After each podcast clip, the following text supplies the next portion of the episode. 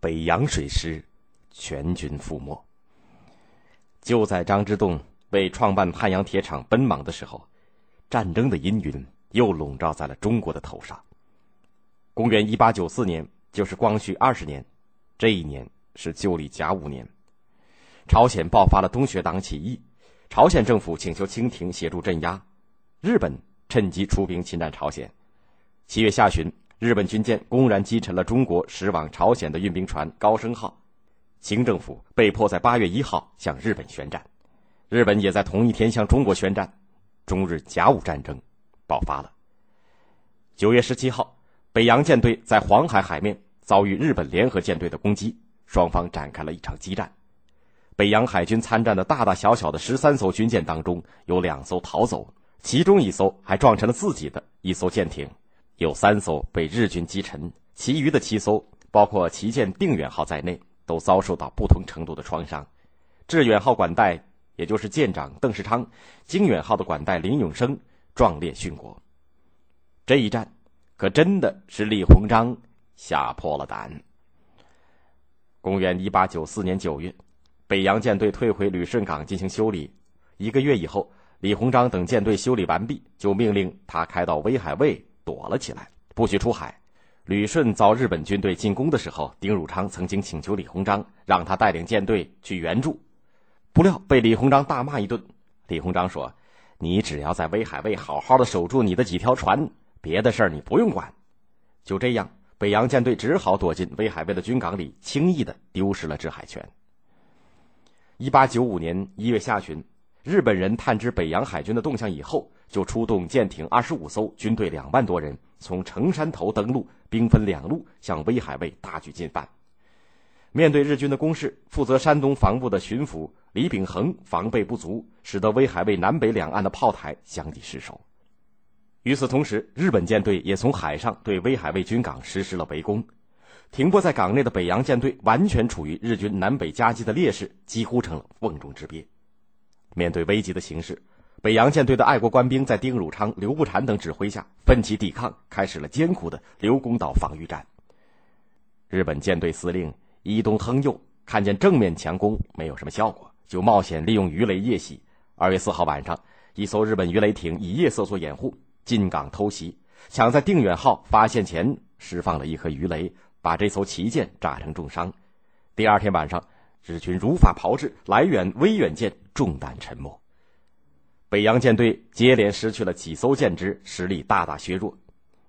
伊东佑亨看见围歼北洋舰队的时机已经到来，便在七号向威海卫守军和北洋舰队发起了总攻。这一天，双方的激战惊心动魄。北洋舰队和炮台守军苦战了一整天，终于打退了日军的进攻。然而，就在这一天，北洋舰队的十艘鱼雷艇和两艘汽艇冲出了溪口，自顾逃命。结果，有的触礁沉没，有的中弹炸毁，有的被日舰俘获，严重的动摇了守军的士气。还在威海战役打响之前，伊东佑亨就曾经写信给丁汝昌，劝他率队投降。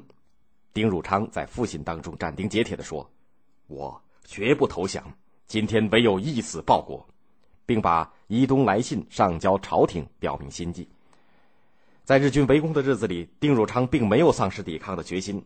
他相信，只要路上的援军赶到，还是可以转危为安的。为此，他还派了一名水性好的水手拿了密信潜水去烟台求援。十一号是战斗最为艰苦的一天。丁汝昌接到水手的报告，说是李秉衡由烟台撤往莱州，陆路的援军已经没有指望。丁汝昌固守待援的希望破灭了。这个时候，日军水陆两路的进攻更加猖狂，炮火非常猛烈，刘公岛简直成了一团火球，威海港也成了一片火海。北洋海军苦撑了几天，伤亡日益增加，弹药也已经供应不上，实在难以支撑下去。事已至此，与其坐以待毙，还不如来一个鱼死网破。当夜，丁汝昌召集各舰的管带和外国的顾问开会。命令残余舰只全力突破，但是遭到了外国顾问和威海营务处提调牛长炳等人的抵制。他又下令用水雷把镇远等舰炸沉，以免落入敌人之手，还是没人响应。会后，牛长炳勾结杨顾问，指使一些兵痞拔刀威逼丁汝昌同意向日军投降。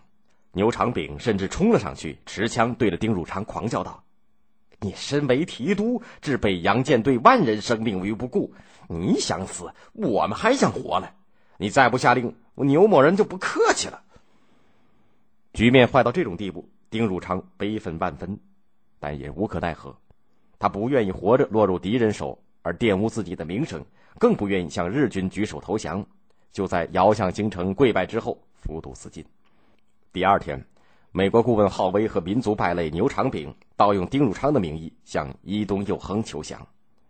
十七号，日本舰队由威海卫西口耀武扬威的进港，太阳旗随之飘扬在刘公岛上。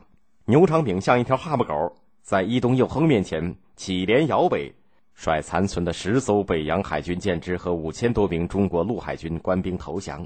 至此，李鸿章耗费巨资、惨淡经营的威海卫基地陷落，北洋水师全军覆没。